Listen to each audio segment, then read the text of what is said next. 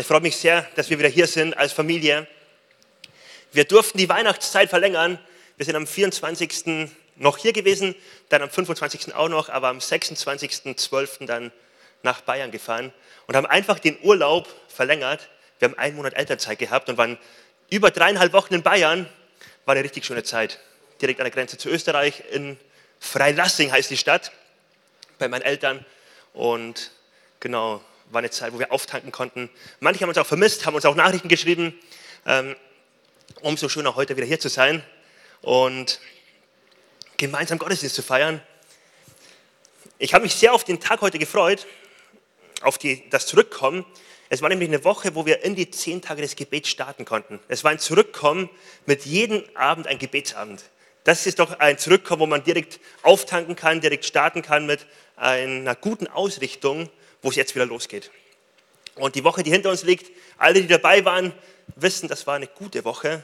Eine Woche, wo ich bei Gebetsabend, wo ich persönlich da sein konnte, einfach eine Sehnsucht gespürt habe nach Gott. Eine Sehnsucht danach, ähnlich wie es im Psalm 63 ausgedrückt wird, Gott, du bist mein Gott, nach dir dürste ich. Nach dir ähm, schmachtet mein Fleisch wie in einem verdorrten Land in der Wüste. Ähm, nach dir habe ich Durst. Und so eine Sehnsucht nach Gott, das ist das, was uns als Kirche auszeichnen soll. Ähm, wir müssen nicht überall die Besten sein, aber wir wollen eine Sehnsucht haben nach Gott. Wir wollen eine Sehnsucht haben, ihn groß zu machen, eine Sehnsucht haben, bei ihm zu sein. Und genau, da war die Woche auf jeden Fall sehr gut. Ich darf jetzt gleich Werbung machen, dass wir da weitermachen, wo wir jetzt aufgehört haben. Es war, liegt eine Gebetswoche hinter uns, zwei Gebetswochen, die sehr intensiv, sehr gut waren. Und wir wollen damit nicht aufhören. Wir wollen damit nicht aufhören, dass wir jetzt sagen, in einem halben Jahr haben wir die nächsten zehn Tage des Gebets und bis dahin haben wir manchmal einen Gebetsabend, sondern wir wollen Gebet in unseren Alltag einbauen. Und da ist eine Idee, die gar nicht neu ist, sondern die eigentlich schon älter ist, dass wir ein 24-Stunden-Gebet gerne als Kirche haben würden.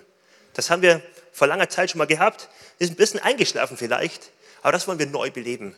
Das heißt, ganz viele Leiter aus der Kirche überlegen sich gerade, wo kann ich mich da einklinken und ich ein Part übernehmen, wo kann ich 30 Minuten übernehmen, Jared und ich überlegen auch gerade. Und wir laden auch dich ein, dass jeder von uns, jeder, der Lust hat und Zeit hat, sich irgendwo überlegt, wo will ich mich eintragen, einklinken und 30 Minuten einmal die Woche mir fest Zeit vornehmen, um für Kirche zu beten, für Reich Gottes zu beten, für Menschen in meiner Kleingruppe zu beten, für Dinge beten, die sich bewegen hier in Soling und in der Kirche, dass du dich einklinken kannst. Und dazu gibt es eigentlich eine Folie mit QR-Code, den du jetzt abscannen könntest, genau. Oder aber du gehst auf die Website von uns und kannst dich dort eintragen in die Liste. Und wenn du das, ähm, die beiden Punkte irgendwie nicht schaffen solltest, gibt es den nächsten Newsletter, der auch dazu eine Einladung noch dabei hat. Das heißt, du bist eingeladen, lass uns gemeinsam Stück für Stück ein 24 Stunden Gebet aufbauen. Es muss jetzt nicht sofort auf einmal gefüllt werden. Das ist nicht das Ziel, von heute auf morgen alles schnell zu starten. Aber wir wollen kontinuierlich einfach Gebet als hohe Priorität einbauen.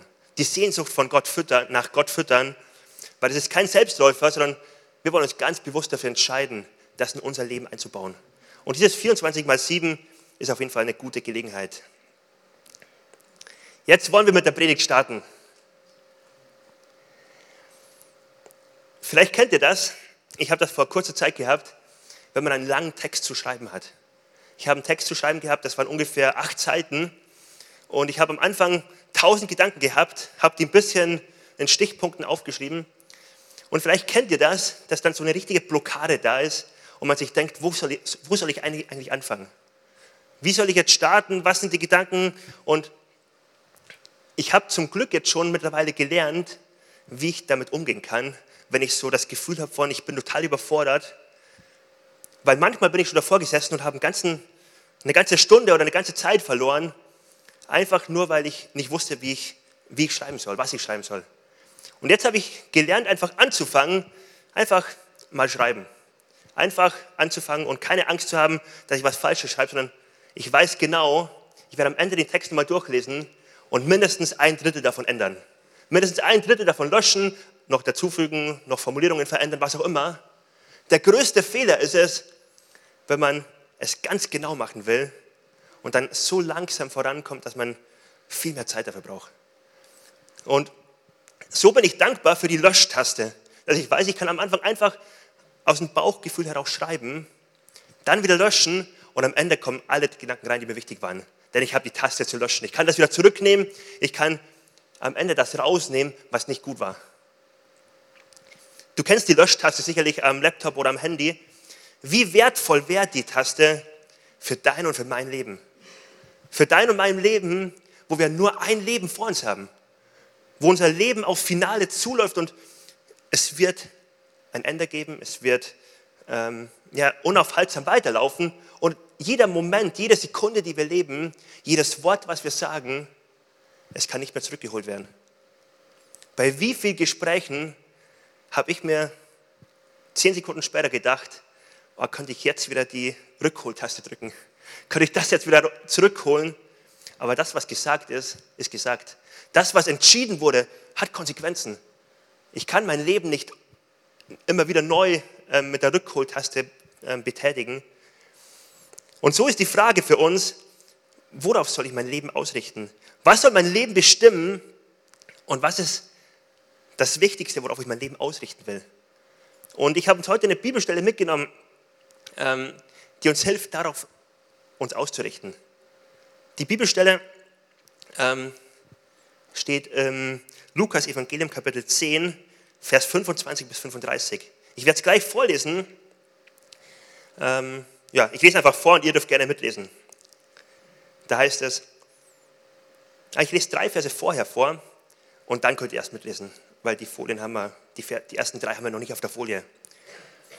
Und siehe, da stand ein Gesetzesgelehrter auf, versuchte Jesus und fragte, Meister, was muss ich tun, um ewiges Leben zu bekommen? Er sprach zu ihm, was steht im Gesetz geschrieben? Was liest du? Er antwortete, du sollst den Herrn, deinen Gott, lieben von ganzem Herzen, von ganzer Seele, mit ganzer Kraft und mit ganzem Verstand und deinen Nächsten wie dich selbst. Jesus sprach zu ihm, du hast richtig geantwortet, tu das, dann wirst du leben. Soweit die Einleitung. Das ist die Einleitung in das, was jetzt kommt. Und dann lesen wir, er aber, der Gesetzesgelehrte, wollte sich selbst rechtfertigen und sprach zu Jesus, und wer ist mein Nächster? Da erwiderte Jesus und sprach, es ging ein Mensch von Jerusalem nach Jericho hinab und fiel unter die Räuber.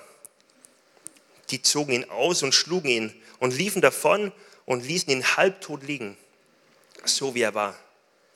Es traf ihn, es traf sich aber, dass ein Priester dieselbe Straße hinabzog und als er ihn sah, ging er auf der anderen Straßenseite vorüber. Ebenso kam auch ein Levit, der in der Gegend war, aber auch er ging auf der anderen Straßenseite vorüber. Ein Samariter aber kam auf seiner Reise in seiner Nähe und als er ihn sah, hatte er Erbarmen. Und er ging zu ihm hin, verband ihm die Wunden und goss Öl und Wein darauf, hob ihn auf auf sein eigenes Tier, führte ihn in eine Herberge und pflegte ihn. Und am anderen Tag, als er fortzog, gab er dem Wirt zwei Dinare und sprach zu ihm, verpflege ihn. Und was du mehr aufwendest, will ich dir bezahlen, wenn ich wiederkomme. Wer von diesen dreien meinst du, ist der Nächste geworden, dem, der unter die Räuber gefallen ist? Er sprach, der die Barmherzigkeit an ihm tat. Da sprach Jesus zu ihm, so geh hin und tu desgleichen. Eine Geschichte, die uns heute helfen soll, Fokus zu setzen. Das Jahr ist noch ganz frisch am Anfang und ich glaube, dieses Gleichnis, was Jesus hier erzählt, kann ein Fokus sein, wo man den Fokus setzt und sagt, darauf will ich den Fokus setzen, denn das ist ganz zentral, das ist das Zentrale, eines der zentralen Anliegen, die Jesus an uns, an uns stellt und an uns bringt. Lass uns doch mal in den Text ein bisschen genauer reingehen und so verschiedene ähm, Bereiche angucken davon. Was auffällig ist in dem Text, wir finden hier drei verschiedene Haltungen, die uns hier begegnen. Drei Haltungen. Die erste Haltung ist die Haltung der Räuber. Eine Haltung, die eine ganze Lebensphilosophie zum Ausdruck bringt. Eine Haltung, die, die deutlich macht, ich werde mir nehmen, was ich will. Und ich werde dich dazu benutzen. Ich will dein Zeug haben und ich will alles haben, was du mir geben kannst. Die Haltung, eine kriminelle Haltung, du interessierst mich gar nicht, ich will einfach das haben von dir. Wo finden wir diese Haltung? Wir finden die Haltung in der Weltpolitik. Wenn man Geopolitik anguckt, wo ein Land sagt, ich möchte es haben. Wir finden diese Haltung in vielen großen politischen Entscheidungen, aber man muss gar nicht groß weit weg gucken. Man kann auch im Alltag gucken. Man kann bei Kindern im Pausenhof gucken, wo Kids erpresst werden und Pausenbrot weggenommen wird oder ähm, Pausengeld weggenommen wird. Man kann in so viele Kleinigkeiten im Alltag gucken. Und das Erschreckende, wenn man dann ein bisschen tiefer reinguckt, ist, es geht gar nicht so sehr um etwas Kriminelles, worüber wir heute sprechen, wenn wir an die Räuber denken, sondern man kann es eigentlich runterbrechen auf dein und auf mein Leben. Es geht um ein Hauptmotiv. Ich will Kapital aus dir schlagen. Mich interessiert gar nicht der Mensch an sich, sondern mich interessiert, wie kann ich Gewinn dran machen? Wie kann ich dich benutzen für meinen Gewinn? Was die Räuber machen, ich benutze Menschen für meinen Gewinn. Ich benutze Menschen, damit ich mein Ziel erreichen kann und bekommen kann. Und das ist eine Philosophie, eine Haltung, die Jesus uns hier vor Augen führt, die absolut nicht Jesusmäßig ist, die absolut nicht damit einhergeht, was Jesus eigentlich, was Jesus, wozu Jesus einlädt. Das absolute Gegenbeispiel, denn bei Gott sehen wir genau das Gegenteil. Bei Gott sehen wir, dass Gott den Menschen schafft und er alles vorbereitet, alles perfekt vorbereitet und den Menschen in einen Garten hineinsetzt. Den Menschen in ein vorbereitetes Umfeld hineinsetzt, nicht um ihm zu dienen. Nicht, dass es ihm besser geht, sondern als Beziehungswesen, als Gegenüber. Als ein Gegenüber, den er lieben, wo eine Liebesbeziehung sein soll. Dann gehen wir weiter, wenn wir auf die Schöpfung gucken, dann fällt uns auf, der Sündenfall war noch nicht da, alles war noch in Ordnung, alles war noch im Besten. Und dennoch sagt Gott, etwas fehlt noch. Es ist nicht gut, dass der Mensch alleine ist. Ich will ihm einen Partner geben. Ich will ihm jemanden geben, dass der Mensch zusammenleben kann.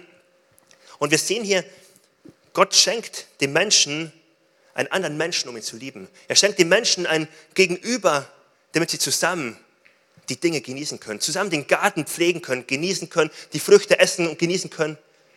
Gott schenkt Menschen, um zu lieben. Dinge schenkt er, um es zu benutzen, um es zu genießen, um es zu gebrauchen. Das, was der Mensch ganz oft umdreht, was die Räuber an der Stelle umdrehen, ist folgendes. Sie benutzen Menschen, um Dinge zu bekommen. Sie drehen genau das Prinzip um, was Gott uns gibt. Sie benutzen Menschen, um Dinge zu bekommen. Die zweite Haltung, die wir finden, ist die Haltung der Religiösen.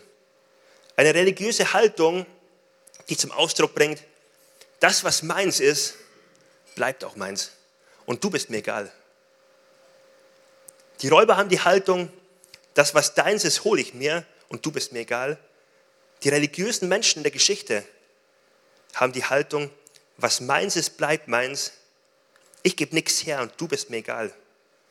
Wenn man da ein bisschen genauer drauf guckt, merkt man, die Haltung zwischen den Räubern und die Haltung zwischen den religiösen Menschen ist eigentlich gar nicht unterschiedlich. Sie unterscheidet sich nur ein paar Kleinigkeiten. Die Haltung ist so ähnlich zueinander. Das Motto von den Religiösen könnte sein, ich habe ja nichts getan. Ich habe doch nicht Schuld daran, das war jemand anders. Ich habe nichts getan, und der Religiöse wechselt die Straßenseite und geht vorbei. Da liegt ein Mann halbtot im Graben und der Religiöse wechselt die Straßenseite. Und ich kann mir vorstellen, dass er irgendwie Gedanken hatte von, boah, du bist echt arm. Boah, ich habe echt Mitleid mit dir. Dir müsste jemand helfen. Oder Gedanken wie, früher war doch alles besser. Früher konnte ich hier noch die Straße entlang gehen und ich hatte keine Angst vor Verbrechern. Aber heute hat sich die Welt so böse entwickelt, da müsste jemand etwas machen. Und ich hoffe, jemand kann dir helfen. Ich glaube schon, dass der Gedanken hatte, wenn er da vorbeigeht, aber er tat nichts. Er ging vorbei. Vielleicht hat er auch religiöse Gründe gehabt. Also ganz bestimmt hat er religiöse Gründe gehabt. Das waren zwei religiöse Menschen, die beides im Tempel Dienst hatten. Und das passt mit den ähm, religiösen Reinigungsgesetzen nicht zusammen, dass ich Blut anfasse, mit Blut in Berührung bin und dann im Tempel Dienst mache. Ich werde unrein sein und ich müsste davon pausieren. Ich müsste davon Abstand nehmen. Ähm, ich soll kein Blut anfassen, wenn ich den Dienst mache. Das ist ein Gesetz, was die zwei religiösen Menschen hatten. Aus welchem Grund auch immer, welche Motive sie auch immer hatten, der springende Punkt ist, sie taten nichts. In ihrer, in ihrer Prioritätenliste war es bestimmt nicht ganz egal, aber es stand nicht ganz oben, sodass andere Sachen höher standen und sie vorbeigingen und die Person liegen lassen. Jesus Nachfolge besteht nicht aus Nichtstun. Das ist so eine Aussage, die wir ähm, bei Jesus lernen können. Jesus Nachfolgen besteht nicht darin, dass ich nichts tue darauf achte, was ich nicht tue, sondern Jesus nachfolgen bedeutet, ich tue etwas. Vielleicht kennt ihr den Witz, ich habe ihn bei einer Predigt von Uwe Schäfer gehört vor kurzem, die auch ein ähnliches Thema behandelt hat. Da heißt es, ein Angestellter wird gekündigt und er kommt zum Chef und sagt, ich habe doch nichts getan. Der Chef erwidert, das ist richtig, doch dafür habe ich Sie nicht angestellt. Sie haben nichts getan, das ist richtig, doch ich habe Sie nicht, für nicht fürs Nichtstun angestellt. Der Gedanke davon ist, dass wenn wir manchmal Zeugnisse hören, uns erzählen, was Jesus verändert hat, dann wird ganz oft der Fokus darauf gelegt, früher war ich ohne Jesus unterwegs und ich habe Dinge gemacht, die ich heute nicht mehr mache. Früher habe ich Alkohol getrunken, heute vielleicht nicht mehr. Vielleicht geraucht, heute vielleicht nicht mehr. Schlecht für Menschen geredet, heute nicht mehr. Früher habe ich was auch immer gemacht, geflucht, Sex vor der Ehe, bei Gewaltspielen Nächte verbracht. Heute habe ich aufgehört damit. Und wir legen oft den Fokus drauf, was ich eigentlich nicht mehr mache. Die Frage ist aber, wie nutze ich mein neues Leben, was Gott mir gegeben hat? Nicht um Dinge nicht zu machen, sondern um aktiv Menschen zu dienen um aktiv die Liebe, mit der Gott mir begegnet ist, weiterzugeben. Die Frage ist, wie lasse ich mich von Jesus gebrauchen und stelle mein Leben ihm zur Verfügung? Der Gedanke von der Predigt ist heute, es ist kein Zufall, dass du und ich leben. Es ist ein Gedanke Gottes. Der Schöpfer selbst hat einen Plan für dein Leben. Der Schöpfer selbst hat sich dich erdacht und hat einen Plan wo er dich gebrauchen möchte. Der Schöpfer selbst möchte mein Leben gebrauchen. Wenn ich das verstehe, das berührt mein Herz. Und wenn ich dann darauf gucke, was ich an Möglichkeiten habe, was ich an Ressourcen habe, dann ist, bin ich so, ähm, ja, darf ich so dankbar sein, wenn mein Blickwinkel drauf ist, wie kann ich das jetzt verwenden, Gott, zu deiner Ehre? Wie kann ich das verwenden, damit dein Plan in Erfüllung kommt in meinem Leben? Denn alles, was du mir gegeben hast, meine Zeit, mein Leben, ich möchte es dir zur Verfügung stellen. Und in Matthäus 25, Vers 44 betont Jesus einmal den Gedanken von Nichtstun. Er sagt einmal, das ist eine Aussage, die er dann zu bestimmten Menschengruppen sagen wird, im Gericht, nach diesem Leben dann werden auch sie antworten und sagen, Herr, wann haben wir dich hungrig oder durstig gesehen? Oder als Fremden oder nackt oder krank oder im Gefängnis und haben dir nicht gedient? Dann wird er ihnen antworten und sagen, wahrlich ich sage euch, was ihr nicht getan habt einem von diesen Geringsten, das habt ihr mir nicht getan. Ich glaube, dass es Jesus ganz viel darum geht, wie wir unser neues Leben nutzen. Ob wir unser neues Leben, das Leben, was wir mit ihm empfangen haben, wo wir mit Jesus neu leben können, ob wir es für uns selbst leben oder zu seiner Ehre für ihn einsetzen. Ob wir wie diese Pharisäer einer Agenda folgen von ich muss doch meine religiösen To-Dos erfüllen, ich muss doch das tun, was sich religiös gut anfühlt und gut anhört, oder ob wir offen sind, den Blick auf den Nächsten gerichtet haben und sehen, wo kann ich eigentlich dienen? Wo kann ich eigentlich mein Leben jetzt einsetzen? Ich weiß nicht, ob jemand die Bänder kennt, WWJD, What would Jesus do?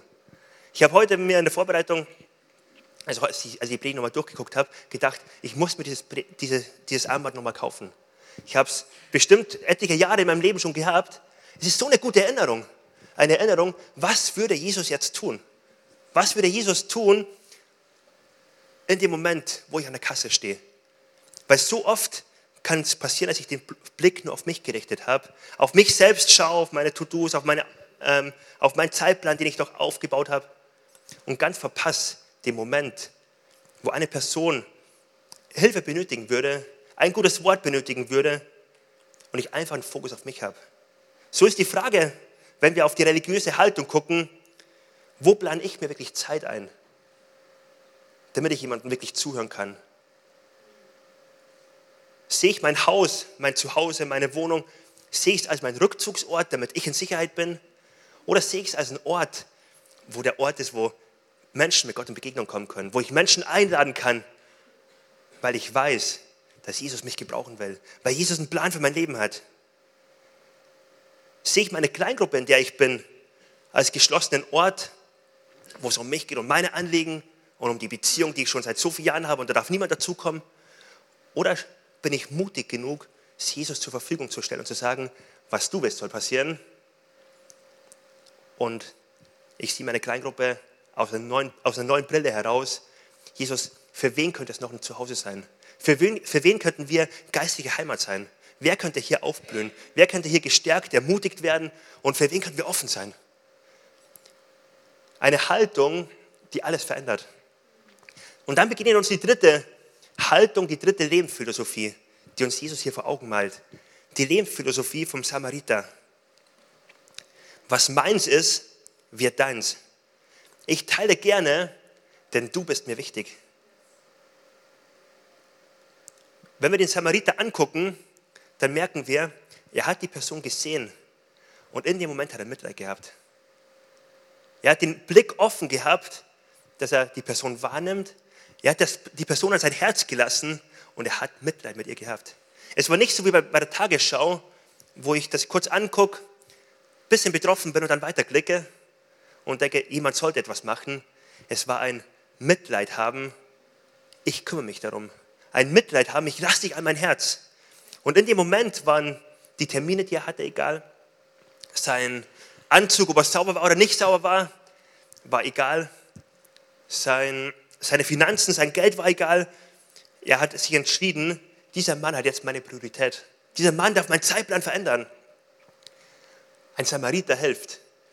Als Jesus diese, diese, das betont hat, dass ein Samariter hilft, haben sicherlich ganz viele gedacht, warum jetzt genau diese Person? Kannst du nicht einen Juden erwähnen? Kannst du nicht ein, eine besondere Gruppe von den Juden erwähnen? Was auch immer. Aber warum ein Samariter? Die Samariter waren entgegengesetzt. Das waren die, ähm, die Menschengruppe, auf die man herabgesehen hat als Jude. Das waren die, die vom Glauben ein bisschen abgefallen sind, die nicht richtige Juden waren, die nicht richtig an den Gott glaubten, die nicht richtig ihm nachfolgten. Das waren die Menschen, auf die Juden herabgesehen haben. Es gab Juden, die sich angestrengt haben, die richtig gute Nachfolger waren. Es gab vielleicht schlechtere Juden. Und dann irgendwann gab es die Samariter, die einfach alles falsch gemacht haben, auf die man herabgeguckt hat. Und umgekehrt bei den Samaritern war es so, dass sie auch kein besseres Bild von den, von den Juden hatten. Dass es da keine Freundschaft dazwischen gab, sondern dass es da das Gefühl gab von, die sind hochnäsig. Wir wollen mit ihnen nichts zu tun haben. Es gab eine Feindschaft dazwischen. Und genau dieser Samariter, er bleibt stehen und er kümmert sich darum. Die Nächstenliebe, zu der Jesus uns hier auffordert, ist im Hier und Jetzt. Es macht keinen Unterschied, welche Person das betrifft, ob die Person es verdient hat, ob sie es nicht verdient hat, ob ich die Person mag oder nicht mag. Die Nächstenliebe, zu der Jesus uns auffordert, ist nicht begründet darin, dass die Person es verdient hat oder dass ich halt sie mag. Die Person, äh, die Nächstenliebe ist begründet darin, dass ich eine Brille aufsetze, eine Haltung einnehme und mich dazu entscheide, ich möchte mein Umfeld, ich möchte die Person vor mir mit den Augen Jesus sehen. Ich möchte sie mit den Augen Jesus sehen und ich möchte ihr dienen mit der Liebe, die er für sie hat. Ich möchte dir begegnen mit der Liebe, die er für sie hat. Und das ist so genial, wie wir das bei den Samaritern sehen können. Lass uns doch ein kurzes Video angucken von drei Minuten, wo eine Person aus der Credo-Kirche, sie ist vom Campus Oberbaum, wie sie in kurzen, aus, kurz aus dem Leben erzählt, wie sie das ganz praktisch macht in ihrem Alltag. Film ab. Ich arbeite in der Jugendhilfe, also ähm, in einer stationären Kinderwohngruppe mit Kindern zwischen 6 und 12 Jahren. Das ist so viel ja, geprägt von Kummer ne, und Bindungsängste und irgendwie Verletzungen einfach. Und da kann man so viel reinkommen irgendwie mit Jesus Liebe. Da muss ich aber auch wirklich jeden Tag neu ähm, mich ausrichten, weil das natürlich auch nicht nur für meine Kollegen oder für die, für die Kinder, die so viel Schlimmes erlebt haben, sondern für mich irgendwie selber auch so herausfordernd ist da brauche ich das einfach irgendwie jeden, jeden Tag neu. So, boah, Jesus sei jetzt einfach wieder in meinem Dienst bei mir, dass ich auch genug Geduld habe, auf die Kinder einzugehen ne? oder mit den Kindern auch mal beten kann und so gerade ähm, in meinem halt nicht christlichen äh, Kollegium-Umfeld ähm, stehe ich da halt einfach ein bisschen alleine da so. Ähm, aber trotzdem versuche ich irgendwie auch ähm, auch da Licht zu sein. Ne? Auch wenn ich manchmal müde bin davon, weil es einfach sehr anstrengend ist, ähm, weil da eben auch sehr, sehr viel Dunkelheit ist. Aber ja, also da versuche ich einfach ähm, genau irgendwie Gottes Liebe weiterzugeben und ähm, ein Licht zu sein.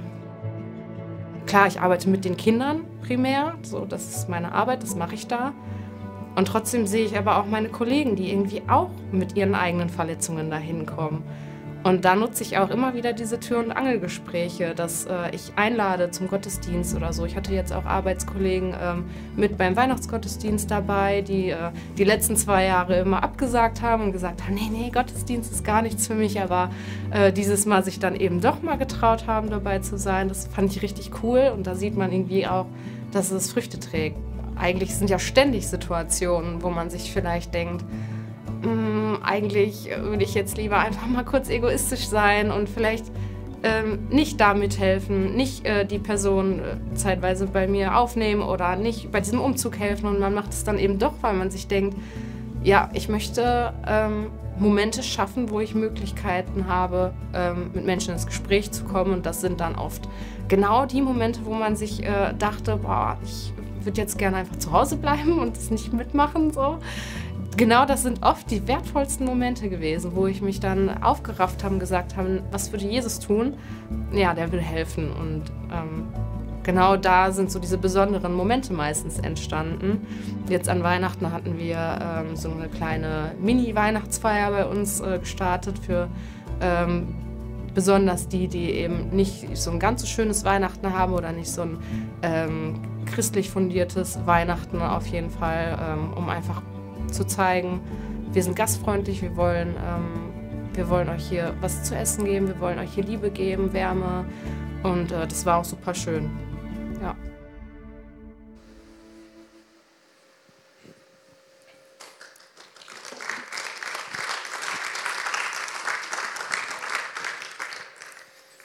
Mir, mir gefällt bei ihrer Geschichte, dass es so greifbar ist, so einfach es sind nicht irgendwie Sachen, die so weit entfernt nur bestimmte Personen machen können, sondern es sind Dinge, die sie gemacht hat, wo sie einfach offene Augen hatte und wahrgenommen hat, es gibt in dem Umfeld Menschen, die Weihnachten nicht so schön feiern könnten. Ich lade sie ein. Ich sehe eine Not von Menschen und ich begegne ihr. Die einfach ähm, in ihrem Umfeld offene Augen hat und dort aktiv ist. Die Geschichte kam zustande, die Jesus uns hier erzählt hat, das Gleichnis, weil der Gesetzesgelehrte sich selbst rechtfertigen wollte. Da heißt es in Vers 29, er aber wollte sich selbst rechtfertigen und sprach zu Jesus, wer ist denn mein Nächster? Natürlich sollen wir als Christen uns um andere Menschen kümmern, aber das kann überfordernd sein in dieser Welt. Wann ist es genug? Wann kann ich genug geben? Wann kann ich, habe ich genug gespendet? Wenn ich die Krisen in dieser Welt anschaue, die Tagesschau, wo soll ich überall hingeben? Wenn ich dieser Not der Innenstadt und Soling begegne und obdachlose Menschen sehe und überall Geld gebe, wo kann ich denn wissen, dass es genug ist und wo auch nicht? Sollten Christen dann dauernd mit schlechtem Gewissen durch die Welt laufen? Und ich glaube, so wollte er sich selbst rechtfertigen. Sagen wir doch, wer ist mein Nächster? Und ich glaube, dieser Gedanke von sich selbst zu rechtfertigen, der schlummert irgendwie immer wieder neu in ganz vielen von uns, in uns, in uns allen wahrscheinlich. Wo die Not dann relativiert wird und man so Gedanken hat wie, ach, es ist doch, es gibt eh so viele Menschen, die Leid haben und Not haben, das wäre eh nur ein Tropfen auf den heißen Stein. Was macht das schon für einen Unterschied? Oder Gedanken wie, irgendwie ist die Person aber auch selbst schuld. In meinem Umfeld wird sie ein bisschen gemobbt, aber manchmal verhält sie sich auch echt komisch. Und man recht, rechtfertigt sich so, dass man doch einen Schritt zurückgeht und sagt, hey, mach dir doch weiter. Ich lass dich mal so, wie du bist. Ich lass dich am Wegesrand liegen, denn irgendwie bist du auch manchmal komisch. Oder ein Obdachloser, wenn ich ihm Geld gebe, er kauft doch sowieso nur Drogen damit. Also sage ich nein, gebe ihm nichts und geh weiter. Es fühlt sich logisch an, es fühlt sich an wie eine gute Rechtfertigung, aber im Endeffekt gehe ich doch am Ziel vorbei. Am Endeffekt lasse ich die Person stehen und liegen und tue nichts. Und das ist der Ursprung, warum Jesus das Gleichnis erzählt. Und ich glaube, es ist ganz wichtig, ich will jetzt nicht sagen, ja, man sollte jedem immer sofort Geld und was auch immer geben. Nein, man kann auch clever sein und andere Wege finden, wie man Liebe zum Ausdruck bringt. Aber man sollte einen Weg finden, um Liebe zum Ausdruck zu bringen und nicht jemand die kalte Schulter zeigen und sagen, es interessiert mich doch nicht, du liegst am Wegesrand, aber ich lasse dich liegen. Man sollte eine Liebe deutlich machen und eine Liebe spüren, Menschen mit liebenden Augen angucken und das soll den Unterschied machen. Und ich glaube, da macht so einen Unterschied, mit welchen Augen ich Menschen ansehe. Der Mann wollte sich selbst rechtfertigen. Er hat Gründe gesucht, warum es nicht möglich ist. Aber jeder, der Möglichkeiten sucht, wird auch Möglichkeiten finden. Der entscheidende Punkt beim Samariter war, er hatte Mitleid. Und das Wort Mitleid wird in der Bibel immer wieder mal verwendet. Nicht allzu häufig, aber auch manchmal bei Jesus. Das ist ein Wort, was im Griechischen ausgedrückt wird, ähm, was die höchste Form von Mitleid bedeutet. Es bedeutet wörtlich, wenn man es wörtlich übersetzen würde ins Deutsche, es hat ihm der Magen, den hat ihm umgedreht. Der Magen drehte sich in ihm um. Ähm, so sehr hat er Mitgefühl und Mitleid gehabt. Es war nicht ein, ich bin ein bisschen betroffen, sondern der Magen dreht sich in ihm um. Es war das, die höchste Form von Mitleid, wo man, ähm, wenn man das verspürt, man kann nicht nach der Ordnung weitergehen wie bisher. Man weiß, alles verändert sich, denn das ist Priorität. Bei Jesus finden wir immer wieder mal, dass er dieses Mitleid hatte. Wir finden es in der Speisung der 5000. Eine ganze Volksmenge kommt zu ihm und religiöse Menschen um ihn herum, seine Jünger auch, sagen, komm, schick die Leute weg. Sie haben auch eine anständige Zeit hinter sich gehabt. Aber Jesus sagt, nein, ich will mich um sie kümmern. Er hatte dieses Mitgefühl. Wir finden es bei der Kindersegnung. Lass die Kinder zu mir kommen, sagt Jesus, nach den Menschen sie wegschicken wollten. Nach den Menschen ihre Agenda durchziehen wollten, genau wussten, ähm, ja, was jetzt wichtig ist. Jesus hatte eine andere Agenda. Er hatte Menschen auf dem Schirm. Er hat nicht seine Sache, seine Dinge, seine To-Dos auf dem Schirm gehabt. Vielleicht kam er manchmal auch zu spät, aber er hat den Menschen auf dem Schirm gehabt. Wir finden es bei Bartimäus. Bartimäus, der geschrien hat, Jesus Christus, Sohn Gottes, rette mich. Und Menschen ihm gesagt haben, sei, sei ruhig, jetzt sind wir dran. Wir wollen von Jesus lernen. Wir haben gute Motive, wir wollen von Jesus lernen. Und sie drücken ihn auf die Seite. Und das Herz von Jesus war, ich will dir begegnen. Ich will alles um mich herum raus ausblenden, weil du bist mir wichtig. Wir lernen von Jesus so, so eine große Liebe. Wir lernen so eine bedingungslose Liebe. Matthäus 9, Vers 36 heißt es, und als er das Volk sah, jammerte es ihn, er spürte diese Liebe, dieses mitleidige Liebe, denn sie waren geängstigt und zerstreut wie die Schafe, die keinen Hirten haben.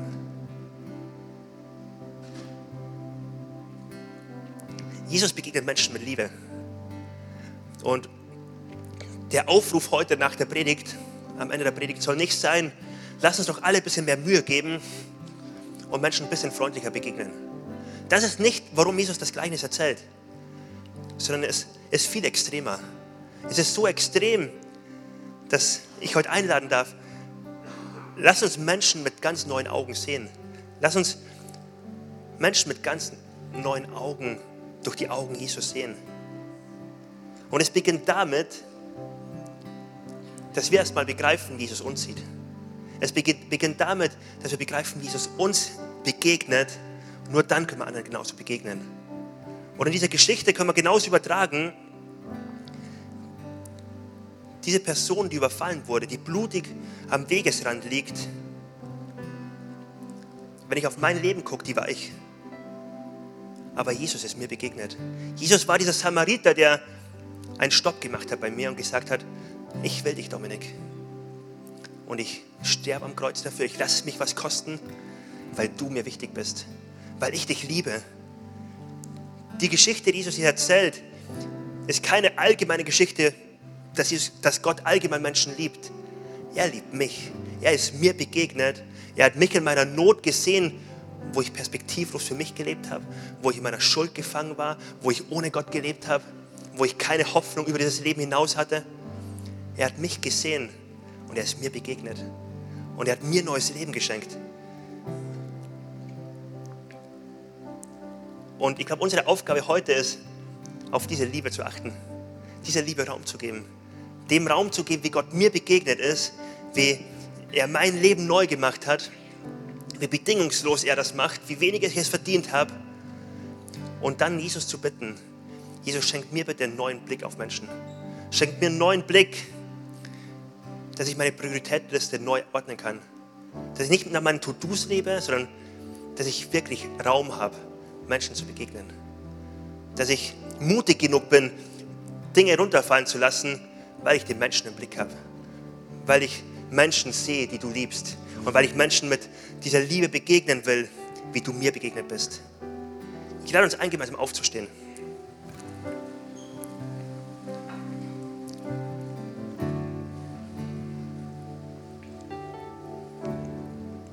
Ich lade dich ein, dass du jetzt einfach einen persönlichen Moment vor Gott nimmst.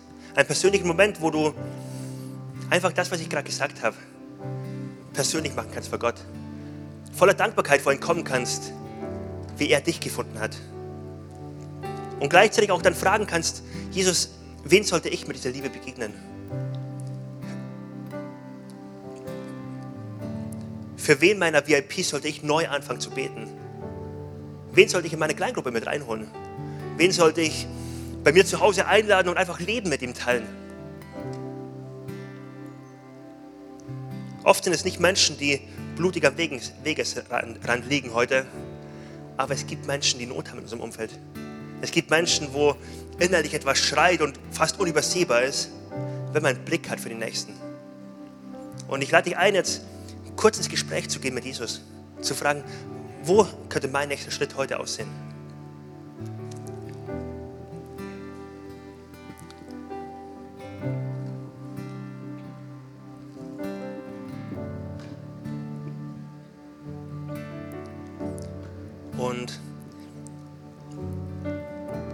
Heute nicht verpassen, eine Frage zu stellen, eine Einladung auszusprechen für Menschen, die heute hier sind und Gott noch nicht kennen. Wenn du heute hier bist und du hast einfach mal einen Gottesdienstbesuch der Credo-Kirche oder du warst früher mal mit Jesus unterwegs und hast ihm dein Leben gegeben, aber jetzt lebst du so dein eigenes Ding, dann laden wir dich heute ein, neu eine Entscheidung zu treffen, ab heute dein Leben auf Jesus auszurichten. Heute Jesus einzuladen, dass er Herr und Retter deines Lebens sein soll. Dass du ihn einlädst, dass er dich rettet. Dass du ihn einlädst, dass er dein Leben neu gestaltet, dir neue Hoffnung gibt. Und ich lade dich ein, wenn du heute hier bist und dich betrifft das, dass du jetzt eine Entscheidung triffst. Eine Entscheidung, die du tief in deinem Herzen treffen kannst. Jesus, ich möchte ab heute mein Leben dir anvertrauen. Ich möchte ab heute dir nachfolgen. Und die du zum Ausdruck bringen kannst, die du festmachen kannst, einfach indem du deine Hand hebst und sagst, Jesus, hier bin ich, mein Leben soll dir gehören. Und ich bin dankbar für das, was du mir gegeben hast. Ich möchte mein Leben dir anvertrauen. Wenn dich das betrifft, dann heb ganz kurz deine Hand und gib dir das Zeichen und sag, Jesus, hier bin ich. Mein Leben soll dir gehören.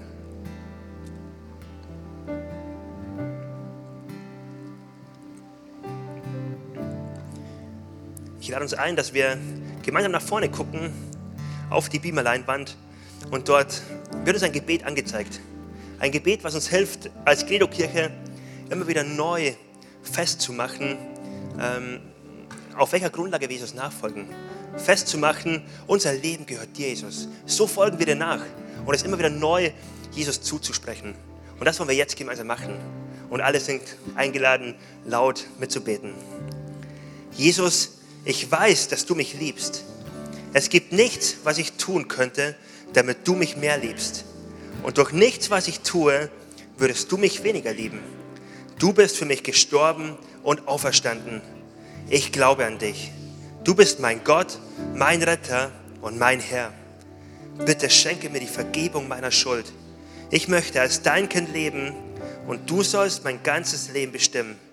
Ich danke dir, dass ich durch dich wirklich frei bin und ein Leben in Ewigkeit habe. Amen.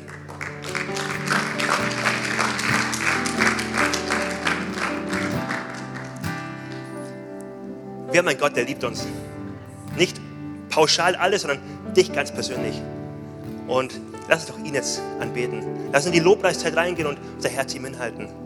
Wir dürfen einem Gott begegnen, der gute Gedanken über unser Leben hat, der es gut meint und der sich freut, wenn wir zu ihm kommen. Lass uns das gemeinsam machen.